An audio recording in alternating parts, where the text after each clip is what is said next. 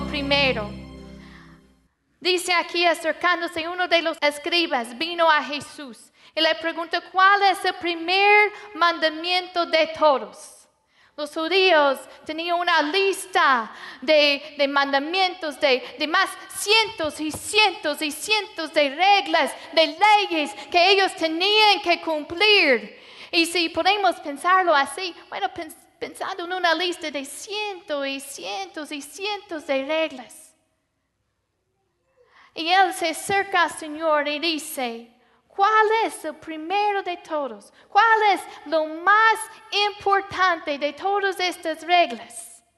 Yo me acuerdo cuando sacaron en las noticias ese acto de la salud. Recuerden que lo enseñaban en las noticias, no sé si, vieron, y páginas y páginas y páginas de esa ley. Y yo pensé, bueno, ¿cómo es que alguien puede cumplir y, y con todas estas páginas y páginas? Bueno, los judíos tenían todos sus cientos, cientos de reglas. Y yo vine, pues, ¿cuál es lo más importante?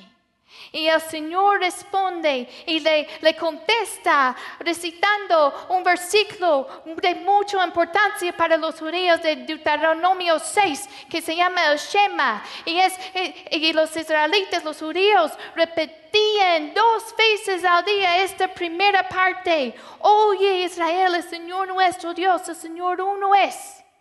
Dos veces al día repetían y todavía repiten esto de Deuteronomio 6. Y luego dice, amarás al Señor tu Dios con todo tu corazón y con toda tu alma y con toda tu mente y con todas tus fuerzas. Este es el principal mandamiento. Quiero preguntarle esta mañana, ¿qué es la cosa más importante para tu vida? ¿Cuál es tu prioridad en tu vida? Porque nosotros podemos ver cómo pasamos nuestro tiempo, qué hacemos con nuestros recursos y podemos ver cuáles son nuestras prioridades en la vida. Y aquí el Señor nos revela que debe ser tu primer prioridad en la vida es amar al Señor con todo lo que tienes y todo lo que eres. Esto es lo más importante para tu vida. Primero, lo primero. El Señor quiere y está despertando en su iglesia un amor ferviente. Yo me recuerdo cuando yo era niña cantando en la iglesia y cantábamos los, los himnos y, y, bellos los himnos que cantábamos, pero muchas veces los cantos cantábamos y cantábamos sobre Dios. Pero ahora Dios está despertando en la adoración, una iglesia lista para recibir a Él, el novio, una, una iglesia que, que, ama al Señor. Dice la palabra en, en Santiago que Él va a dar una corona a los que le amen. Él va a regresar por una iglesia que lo ama. Y Él está en los últimos días. Eh, hay, hay, algunos que se enfrían el amor y hay otros que el amor se, se pone, Él está despertando ese amor en su, su iglesia, el pueblo que de veras lo quiere adorar en espíritu, en verdad. Es lo que el Señor desea. Es lo que Él desea para tu vida. Dice la palabra que Él busca los que los, los, adoradores, los que lo adoran en espíritu, en verdad. ¿Qué está buscando? ¿Qué está buscando el Señor? ¿Qué quiere de nosotros? Él quiere un amor ferviente. Y Él quiere despertar eso en su iglesia. Por eso, cuando Satanás quiere lastimar el corazón de Dios, y cuando viene a Dios en Job, en Job 1, y él le dice, y él empieza a acusar a siervo de Dios, empieza a acusar a Job. ¿Qué es lo que le dice a Satanás a Dios? Le dice, ¿y acaso Job te honra sin recibir nada en cambio? ¿Qué está haciendo? Está atacando el amor. Atacando, de veras Él te ama sin, sin recibir nada. De veras es un verdadero amor. Porque lo que más Satanás quiere hacer es lastimar el corazón de Dios. Y lo que Dios quiere es un verdadero amor, una iglesia que lo honra, que lo ama de todo corazón. Y Él está despertando eso en su iglesia. Yo pienso en el libro de Juan, el apóstol Juan. Cinco veces en ese libro, Juan se refiere a sí mismo como el discípulo que Jesús amaba. Él sabía, yo soy el discípulo que Jesús me ama cinco veces. Él decía, aquel discípulo que Jesús amaba. Y se recostaba sobre, sobre el pecho del Señor y era uno de los amigos más íntimos del Señor. Y vemos, vemos más tarde en su vida, en el, cuando, cuando escriba primero de Juan, Él nos dice, Dios es amor. Dios tenía una revelación del amor de Dios. Y si tú quieres saber, bueno, algunas veces nosotros podemos darnos cuenta y decir, yo siento que esa pasión que yo tenía antes, como que se está enfriando un poco. Como que, como que ya no siento esa misma pasión.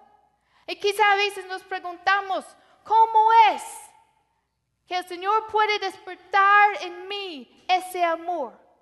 Vayan conmigo a primero de Juan 4, 19.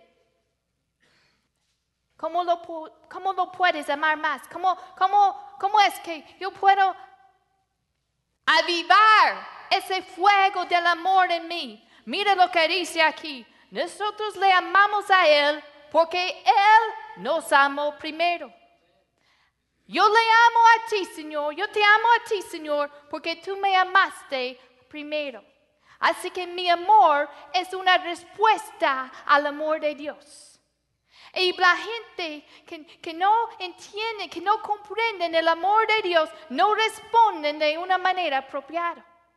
Pero cuando entendemos qué grande es su amor para nosotros, cuando hemos probado y hemos visto que es bueno servir al Señor. Es que la gente a veces tiene un más concepto de Dios. Piensan que Él está siempre enojado con ellos. Que no, no entienden, Él los ama, quiere estar con ellos, quiere tener esa amistad con ellos. Y si solamente nosotros, la iglesia, podemos representarlo, podemos representar a Él en esta comunidad, un Dios de amor, que podemos mostrar a otros que Él es amor. ¿Alguna vez te ha tocado? Yo me acuerdo una vez que fuimos a, ver una, un negocio y la persona que nos recibió nos dio una mala, muy mala impresión de, de ese, esa compañía. Y yo decía, en la plática nos estaban mintiendo y como no nos impresionó, porque estaba mal, representando el negocio, la compañía. Y nosotros, la iglesia, tenemos que representar bien a y Dios de amor. Que nosotros podemos estar tan llenos de su amor, que ese amor fluye de nosotros hasta una comunidad que necesita el amor de Dios.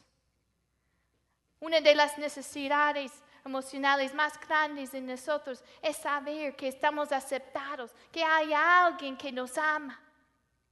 Y nosotros que tenemos, que hemos experimentado el amor de Dios, tenemos el privilegio de ser embajadores, de compartir ese amor con un mundo tan necesitado de amor, que lo representamos bien.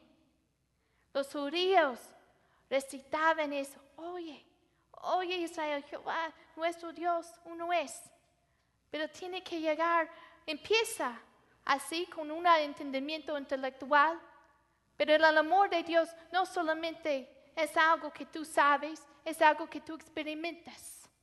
Nosotros desde chiquito cantamos, Cristo me ama. Lo tenemos en, a veces lo ponemos en un sticker o lo ponemos en un marco en la pared.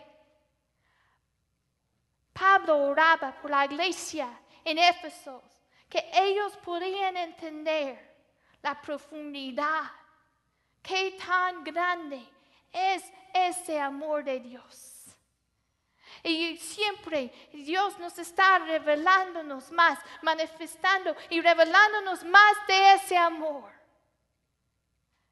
¿Quieres amarlo más? Medita en su amor para ti. Estudia, busca en la palabra pasajes sobre el amor de Dios. Medita en un Dios que te ama. Experimenta su amor. Hay que probar y ver que es bueno. Hay que probar y ver que es bueno. Romanos 8, 37 dice, antes en todas estas cosas somos más que vencedores por medio de aquel que nos que, que nos amó. Somos más que vencedores por medio de aquel que nos amó. Y luego dice, por lo cual estoy seguro de que ni la muerte, ni la vida, ni ángeles, ni principados, principados, ni potestades, ni lo presente, ni lo por venir, ni lo alto, ni lo profundo, ni ninguna otra cosa creada nos podrá separar del amor de Dios que es en Cristo Jesús, Señor nuestro. Nada, nada nos puede quitar eso. Nada, nada. A veces nos aferramos a cosas y, hay cosas en nuestras vidas que son tan especiales para nosotros. Pero ¿qué pasa cuando hay un, una tragedia y perdemos lo que, lo que valoramos tantos? ¿Qué pasa cuando lo que más queremos en la vida, a veces hay tragedias y, nos, y, esas cosas nos pueden, alguien quizá nos puede quitar esas cosas? quizá una muerte. Pero cuando tenemos el amor de Dios y Él es primero en nuestras vidas, Él es lo más importante para nosotros. Sabemos que vamos a estar seguros en su amor, que esto, este amor de Dios, nadie me puede quitar esto. Nadie, nadie, ni, ni, ninguna cosa, ni ningún diablo, ni ningún demonio, venga lo que venga, voy a estar seguro en el amor de Dios, voy a estar cubierto en su amor, porque es lo primero y tengo confianza que Él me ama y me cuida. Podemos estar cubiertos en su amor. Yo me acuerdo hace años antes de que nació Judah, yo encontraba, yo encontré unos pajaritos en el, en el pasillo afuera de, de, nuestro departamento. Esos pajaritos se cayeron de su nido y tenían hormigas sobre ellos. Y no sé, me despertó algo de compasión en mí. Y, y los agarré y los lavaba y así los cuidaba hasta que crecían y de veras yo amaba esos pajaritos, tenía compasión por ellos. Pero eran, cuando los vi, los vi tan vulnerables, los vi tan, tan, tan débiles. Habían caído, se habían alejado de su nido, donde, donde, donde el lugar seguro. Vayan conmigo con Salmo 91. Hay un refugio en el Señor. Dice el Salmo 91, versículo 4. Vamos a leer uno primero y después cuatro. Dice, el que habita al abrigo del Altísimo morará bajo la sombra del Omnipotente. Y mira el versículo 4, con sus plumas te cubrirá. Y debajo de sus alas estarás qué? seguro. Escuro y adarga es su verdad. Y debajo de sus alas estará segura. A veces hay tantas inseguridades, tantos complejos, porque no hemos estado seguros en el amor que Dios tiene para nosotros. Y nos metemos en cuantos problemas, porque no hemos estado cerca cubierta, en ese lugar seguro. Cuando yo era niña, me venía una vida con muchos problemas. Mi papá un drogadicta, mi mamá, mi mamá con problemas mentales. y la gente, yo me acuerdo, hasta que nos mandaron a un psicológico y pensaron, pues, ¿qué va a pasar con estos niños? ¿Qué va a pasar? ¿Cómo van a ser cuando son grandes y cómo eso les va a afectar en sus vidas? Pues hermanos, yo encontré un lugar de refugio. Yo encontré un lugar seguro, que a pesar de la tormenta, yo estoy segura en su amor. Él me ha cubierto con sus alas y allí me cuida, me protege de la tormenta. Encontré un torre fuerte. Y nadie, nadie, ese amor, nadie, nadie ni nada me lo puede quitar. Perdemos muchas cosas en la vida. Hay, hay muchas cosas inseguros, muchas incertezas. El futuro, no sabemos qué va a pasar mañana. A veces puede entrar ese un poco de inseguridad, preocupación, pero algo que yo sé que puedo contar